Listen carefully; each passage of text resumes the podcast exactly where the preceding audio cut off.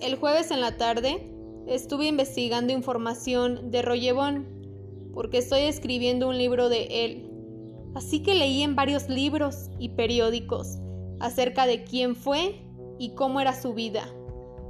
Cuando terminé, me miré en el espejo y me di cuenta de que soy feo.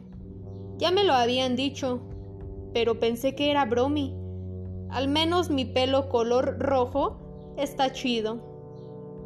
Después fui al café, pero sentí una náusea que a donde voy me persigue.